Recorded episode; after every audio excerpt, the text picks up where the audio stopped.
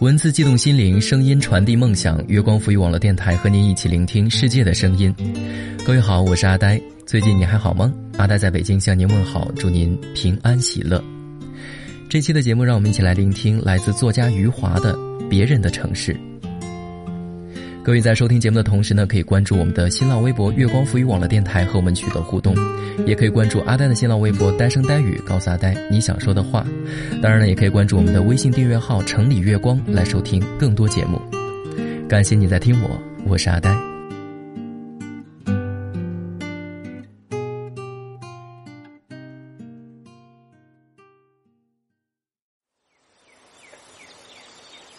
我生长在中国的南方。我的过去是在一座不到两万人的小城里。我的回忆就像瓦楞草一样，长在那些低矮的屋顶上，还有石板铺成的街道，伸出来的屋檐，一条穿过小城的河流。当然，还有像树枝一样从街道两侧伸出去的小弄堂。当我走在弄堂里的时候，那些低矮的房屋就会显得高大了很多，因为弄堂太狭窄了。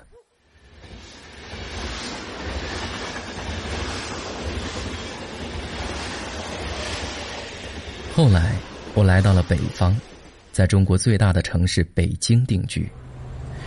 我最初来到北京时，北京到处都在盖高楼，到处都在修路，北京就像是一个巨大的工地。建筑工人的喊叫声和机器的轰鸣声昼夜不绝。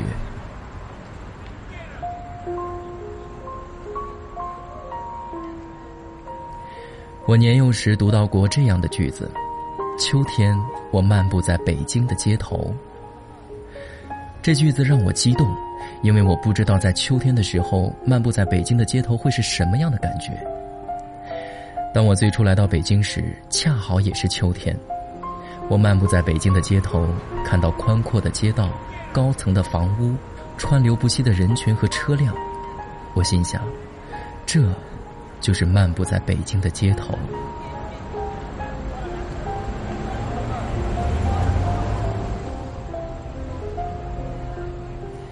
应该说，我喜欢北京，就是作为工地的北京也让我喜欢。嘈杂使北京显得生机勃勃。这是因为北京的嘈杂，并不影响我内心的安静。当夜晚来临，或者是在白昼，我独自一人走在大街上，想着我自己的事儿时，身边无数的人在走过去和走过来，可是他们与我素不相识。我安静的想着自己的事儿，虽然我走在人群中，却没有人会来打扰我。我觉得自己是走在别人的城市里。如果是在我过去的南方小城里，我只要走出家门，我就不能为自己散步了。我会不停的遇上熟悉的人，我只能打断自己正在想的事儿，与他们说几句没有意义的话。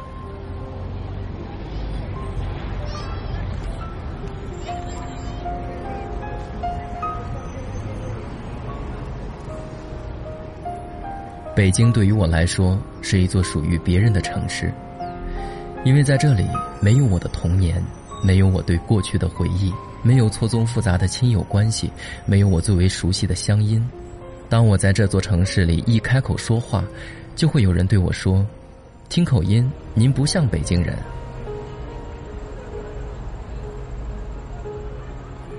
我不是北京人，但我居住在北京。我与这座城市若即若离，我想看它的时候，就打开窗户或者走上街头；我不想看它的时候，我就闭门不出。我不要求北京应该怎么样，这座城市也不要求我。我对于北京只是一个逗留很久还没有离去的游客。北京对于我，就像前面说的，是一座别人的城市。我觉得，作为一个作家，或者说作为我自己，住在别人的城市里，是很幸福的。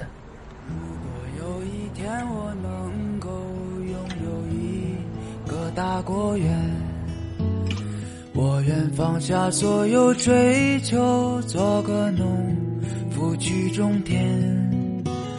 每一个早晨，我耕耘在绿野田园。每一个黄昏，我守望在乡间的麦田。我会把忧虑都融化在夕阳里，让孤独的心等待秋收的欢喜。哦，如果那个时候我身边没有女朋友。我不介意谁会来给我一个周末的问候。哦，如果那个时候我依然牵着她的手，我们会幸福的坐上树枝头。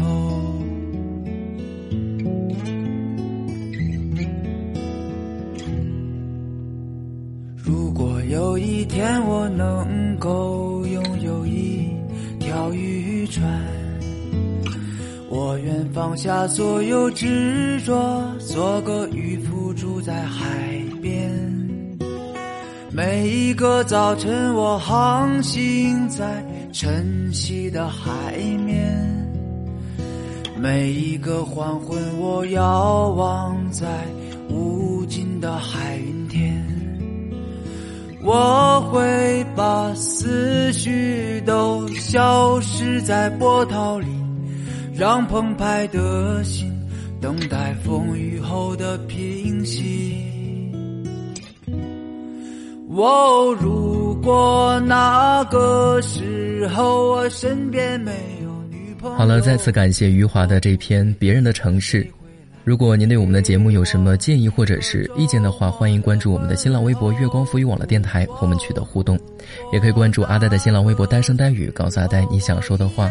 当然呢，也可以关注我们的微信订阅号“城里月光”来收听更多节目。感谢你在听我，我是阿呆，让我们下期再会。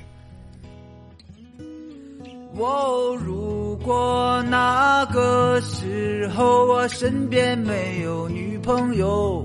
我不介意谁回来给我一个周末的问候。